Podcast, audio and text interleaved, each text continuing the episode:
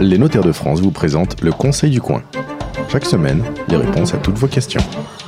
Bonjour à toutes et à tous et bienvenue au Conseil du coin. Nous sommes euh, au café Le Flessel à Nantes avec vous pour répondre à vos questions. Et alors une question euh, un petit peu large aujourd'hui. À quoi ça sert un notaire et pourquoi faut-il aller chez le notaire pour faire certains actes Par exemple, quand on veut donner de l'argent à ses enfants, euh, eh ben, il vaut mieux passer par un notaire. Il vaut mieux un acte authentique. On va revenir sur, ces, sur cette question. C'est quoi un acte authentique? Pourquoi le notaire est essentiel dans certains euh, moments de, de, notre vie? Trois notaires pour répondre euh, à ces questions. Pierre Néo, notaire à Nantes, bonjour.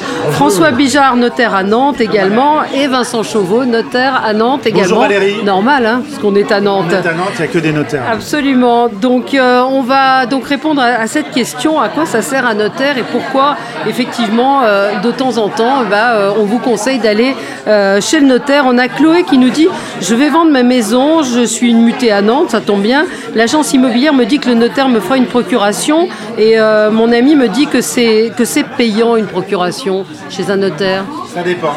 Et pourquoi il faut une ça procuration? Dépend. Ça dépend si ça dépasse. Ben parce qu'elle est pas, faut qu'elle soit. Faut, si on n'est pas présent, il faut être au moins représenté. Il y a deux grands types de procuration. La procuration qu'on fait le plus largement possible dans les ventes euh, classiques, les ventes. Euh, allez, je vais pas compliquer. Une vente toute simple, il n'y a pas de prêt hypothécaire, il y a rien de tout ça. C'est une procuration sous sein privé. Généralement, elle est gratuite ou faiblement taxée. Taxée, c'est-à-dire qu'on la facture généralement très peu. Ou sinon, il y a la procuration tactique, euh, authentique, donc c'est forcément reçu, euh, par exemple, chez Pierre Néo, parce que euh, l'acheteur, il achète à Montpellier, il peut pas s'y rendre, et ça lui coûtera moins cher qu'un billet de train. Voilà. Je sais pas, Pierre, ce que tu en dis. Que... Oui. oui. Non, mais de façon générale, dire que le notaire, c'est la foi publique, ouais. il faut le redire et le redire, la sécurité, la fiabilité, la sérénité des gens. Voilà. C'est un ouais. peu du baratin, mais ça a un vrai sens. Et, et c'est ce qu'on vous explique pour une procuration, ouais. par exemple. Les gens sont sereins parce qu'ils savent que le notaire a certifié, authentifié, validé un document juridique qui doit être transmis ailleurs. Et vraiment, la fiabilité, elle est là. Voilà. Mais par exemple, c'est une question. Quand, si je veux, on me dit, moi, si je veux donner de l'argent à mes enfants, j'ai deux, deux, filles. Euh, si je veux faire une donation, il faut passer par un notaire. Pourquoi je ne leur donne pas à chacune eh ben, tiens, 10, 000, Valérie, 10 000 euros à chacune je, Où est le problème? C'est vous, vous qui allez gagner de l'argent. Je vais vous raconter une histoire qui, a eu lieu pas plus tard que ce matin, où euh, une, une, dame est, une consultation, une dame est venue me voir en me disant euh, euh, bah, on est trois enfants, mon papa il est remarié avec une dame et, et ils veulent qu'on ait tout, tous la même chose. Il y avait trois enfants d'une première union, un enfant d'une deuxième union. Donc en fait, ce qui s'est passé, c'est que la belle-mère, elle a fait un chèque de 30 000 euros à sa fille, d'accord? et est allée emmener tout ça à l'administration fiscale parce qu'elle avait entendu parler qu'on pouvait donner facilement euh, Par un formulaire, voilà, euh, formulaire administratif. administratif, etc.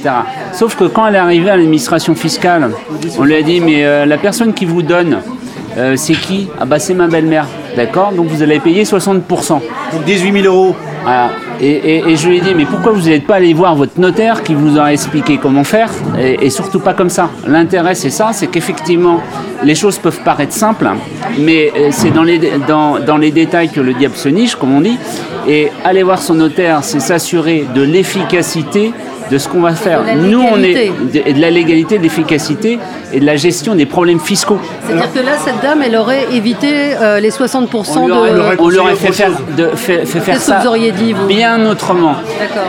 Euh, la, la, la, y a, y a, ça, y avait peut long, y avait, ça peut être long. Il y avait derrière une procédure d'adoption euh, en cours, puisqu'en fait, ces gens-là, ça fait plus de 35 ans qu'ils vivent ensemble, et les enfants de son mari, c'est comme ses enfants. Si elle avait adopté, ça aurait coûté rien du tout. Mais il aurait fallu faire les choses dans le bon ordre. En fait, moi, pour résumer, en fait, quand on se pose la question sur une somme d'argent, c'est vrai que le notaire, sur une donation de somme d'argent, la compétence, elle n'est pas exclusive. Si ça devient une donation partage, c'est-à-dire qu'on veut donner la même somme à tout le monde, c'est la meilleure des sécurités juridiques. On, je ne sais pas si on aura le temps de s'étaler dans les questions suivantes, mais une donation partage se fait nécessairement par acte notarié, c'est écrit dans le Code civil. Oui, mais moi, Après, si oui, c'est un bien immobilier, il oui. n'y a pas le choix. Ouais, Dès qu'on fait une mutation d'un bien immobilier, c'est la compétence exclusive du notaire, on ne se pose même plus la mais question. Mais pourquoi, si je veux donner, moi je suis mariée, j'ai deux enfants, euh, je veux donner 10 000 euros à chacune de mes filles, qu'est-ce que, qu'est-ce que je risque à le faire sans passer par le notaire? Rien, vous n'aurez pas le conseil. Alors, oui. alors le, le, le, notaire peut éventuellement vous conseiller dans certains cas simples, de faire une donation sans frais. Par don manuel avec une déclaration fiscale. Le notaire n'est pas là pour prendre des sous systématiquement. Donc le conseil peut aller dans le sens de quelque chose qui est économique, vraiment. Mais la sécurité, euh, si les enfants, par exemple, ne s'entendent pas ou qu'on craigne qu'ils ne s'entendent pas, c'est effectivement de sanctuariser tout cela, de le sceller dans un acte notarié de donation-partage qui permet d'éviter tout un tas de problèmes au moment de l'ouverture de la succession. Voilà. Mais le notaire ne va pas systématiquement proposer une solution qui coûte des sous. C'est pas du tout ça. Il cherche l'économie du dossier. Très loin de cette logique-là. Hein. en, tout cas, on présente les options possibles. enfin voilà. Une question donc de Jean-Marcel de Vintimille qui nous dit pour la fin de l'année, je vais préparer une donation partage des parts euh, sociales de mon entreprise. Mon expert comptable me dit que j'ai pas besoin de passer par le notaire. Ça m'étonne parce que l'année dernière, j'ai donné un appartement et je l'ai fait par une donation notariée. Du coup, je sais pas ce que je dois faire. Bah, Pierre a apporté la réponse juste avant. Voilà, l'expert comptable peut vendre un produit qui s'appelle un pacte, euh, un pacte de famille qui n'a pas la valeur d'une donation partage, qui est pratiqué en droit des affaires parce qu'on évite le notaire. Euh, c'est un petit peu dommage, mais ça se développe, c'est tout. Notre société, une société libérale où tout le monde peut agir à sa guise. Mais le conseil du notaire, c'est effectivement de créer de la fiabilité. N'oubliez pas que ce qui est fait chez un notaire est conservé 75 ans. Nous sommes un vecteur de conservation oui, mais, mais au-delà de la conservation, moi je me sens pas archiviste, je me sens professionnel du droit. Euh, que la donation euh, partage, parce que c'est bien ça, qui parle de part sociale, c'est sanctuarisé dans le Code civil, et que la jurisprudence a validé ces reconnaissances de transfert de parts et donné la même valeur qu'une donation partage. Ça reste une jurisprudence. Demain, on peut avoir une décision de la Cour de cassation qui invalide euh, de la même façon parce que le la Cour de cassation aura eu un autre, une autre réflexion. Et, voilà. Donc voilà, la sécurité, la fiabilité de la transmission, la non-revalorisation des parts dans ce cadre-là. Non, une donation partage, le client il a un bon réflexe. J'ai fait ma donation partage d'un appartement. Euh, le notaire reste le professionnel du droit, l'expert comptable, le professionnel du chiffre. Chacun son métier. Et à la différence de la jurisprudence, les solutions qui sont faites chez les notaires sont pérennes. Voilà. C'est euh, clair, net et, gravé dans le marbre. On est bien d'accord. Euh, la différence entre sein privé et acte authentique. Ah ah ben François, vas-y. Qu'est-ce que ça veut dire, sein ah, privé Sous sein privé. Alors sous sein privé. sous comme dirait dans le sud. Sous écrit Exactement. Euh, en fait, le sous-sein privé, c'est quoi? C'est le papier libre. Il y a plein de choses qu'on peut faire sur papier libre. Exemple, la procuration dont on parlait tout à l'heure. Hein, la procuration, on peut donner un pouvoir euh, sur papier libre.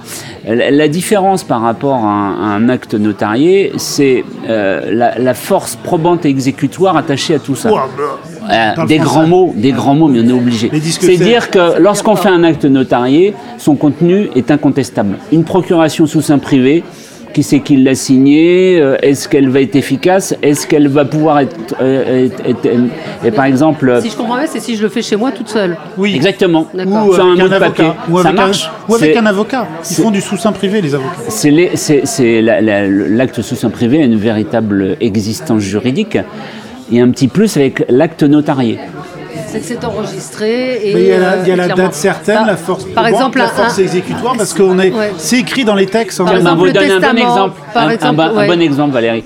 Vous louez votre appartement, d'accord Et vous dites, oh là, je vais pas aller chez le notaire, il va encore me prendre des sous pour faire un bail. Je le fais moi-même. Mon locataire ne veut plus me payer.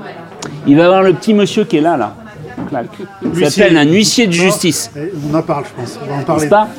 Et effectivement, parce qu'il n'est pas payé, donc il va vouloir se faire payer. Si vous étiez pas chez le notaire, eh ben, le petit monsieur derrière, il aurait pu agir directement parce que l'acte notarié, c'est comme un jugement. Votre bail sous sein privé, il va falloir aller faire reconnaître la créance qui vous est due par le juge et après vous irez voir euh, l'huissier. Voilà à quoi, à, quoi ça peut servir un acte notarié. Un, testament, il vaut mieux le faire aussi euh, en, acte notarié ou sous sein privé? Ben, un, acte, un testament authentique, euh, il y a deux, notaires, ça, rassure, c'est inattaquable à 99%. Qu'est-ce qu'on peut dire C'est qu'un testament, il ne faut surtout pas le faire sans le faire lire par un notaire. Ben c'est la base. et l'enregistrer sur un fichier qui s'appelle la DSN. Mais oui, mais bien sûr, c'est le Nous apportons du conseil et, actuellement c'est un conseil qui n'est souvent gratuit ou souvent pas cher. je vais vous dire, Donc ça, ça a une valeur. Conseil et conservation de l'histoire des familles. Ne l'oublions jamais, nous avons un rôle énorme. Voilà. Oui, Vincent non, mais le, testament notarié ou le testament sous un privé, moi, pratiquement, les jeunes, je leur fais faire un testament holographe, c'est-à-dire qu'ils l'écrivent eux-mêmes. Je les conseille dans l'orientation.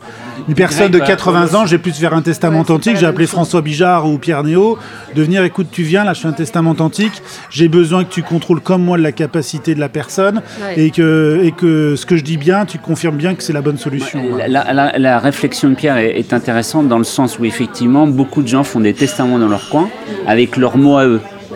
Et, qui n'ont malheureusement pas, l'efficacité juridique. Alors c'est pas qu'ils n'ont pas de valeur, c'est que des fois ils veulent faire quelque chose, ils n'utilisent pas les bons termes. Effectivement, refaire relire par son notaire, des fois les gens ont bien fait, et des fois le notaire va changer quelques mots, pour parvenir au résultat escompté. Et ça, c'est extrêmement important. Ne pas hésiter à aller voir son notaire en disant voilà, j'ai fait un testament tout seul. Est-ce que mon testament est valable?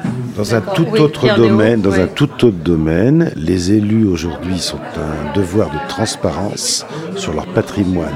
Eh bien, je vous assure qu'ils ont tout intérêt, tous les élus, à faire faire leur déclaration de patrimoine par leur notaire, parce que ça apporte une sécurisation euh, et un manque de, comment dirais-je, de contestation potentielle. C'est reçu comme du pain blanc parce que le notaire a une responsabilité. C'est la foi publique. c'est la foi publique. Eh Valérie, quand on signe un acte, c'est un acte authentique et on engage notre responsabilité professionnelle.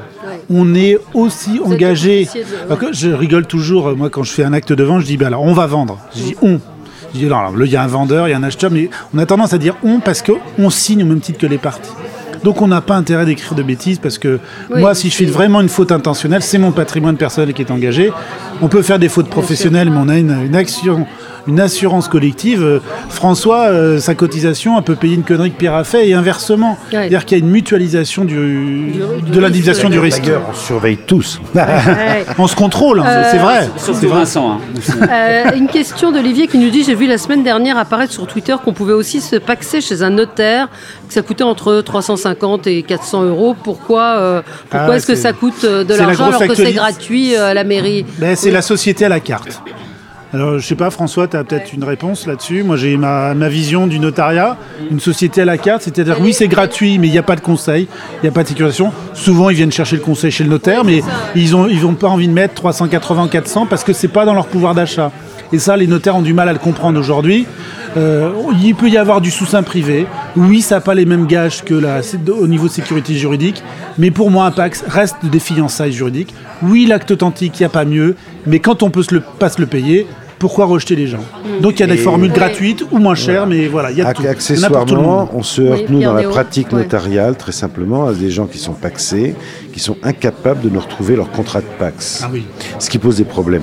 Et le Pax authentique, même s'il coûte des sous, ça c'est vrai, les jeunes ne peuvent pas le payer, c'est un problème. Mais il est vrai que 75 ans après la signature, vous me direz, les gens auront eu le temps de changer 10 fois de partenaire, mais enfin, en l'occurrence, 75 ans après, le notaire va ressortir du chapeau son Pax qui a été inscrit au rang de ses en sincèrement, moi j'ai regardé le formulaire CERFA euh, du service public. Hein. Il y a un moment, il faut cocher séparation de biens ou indivision. Valérie Expert, ça vous parle, vous? Pas du tout. Bon, mais voilà.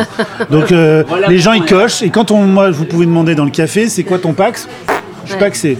Mais ça passe sous quel régime Tout de suite, on peut dire cocher séparation de biens par principe. on peut avoir de problèmes. Oui, mais regarde le mariage. Le mariage, quand tu te maries, c'est le régime légal, c'est la communauté. Exactement. C'est l'indivision pour un Pax. C'était le régime de base de primaire, euh, c'était le Pax, c'était l'indivision. Aujourd'hui, c'est la séparation de biens. Mais quand on offre l'alternative dans un formulaire administratif, on ne devrait pas. Oui, oui, parce que quand on veut passer en séparation de biens pour un mariage, il faut faire un contrat notarié. C'est un acte solennel, ça passe que devant nous. C'est la loi qui l'a défini, on a sacralisé le mariage. technique, là, on est en train de convaincre qu'il faut aller voir un bon notaire. Oui, puis, puis, de réformer, réformer les formulaires euh, pour peut-être pour, pour, finir sur le Pax, comme disait Vincent, euh, l'idée de l'intervention du notaire, quand on veut se paxer, c'est aussi euh, l'occasion de faire un point. Un bilan. Et un bilan, et les gens viennent pour ça. Ils viennent pas que pour le pax, ils nous exposent leur situation. euh, comment je peux faire, on veut se paxer, est-ce que c'est la bonne solution? Souvent, c'est quand il y a une naissance, quand il y a un achat immobilier. Quand il y a un achat immobilier. Donc, c'est un périmètre qui est beaucoup plus large que, le seul, euh, que, la seule préconisation de signer un PAX. Et, c'est ça aussi qui est intéressant, on, est là pour ça. Allez, merci à tous les trois. On se retrouve la semaine prochaine et continuez de nous envoyer vos questions sur la page Facebook Conseil du Coin et sur le site conseilducoin.fr. Merci de votre écoute. Sur la page Facebook du Conseil du Coin.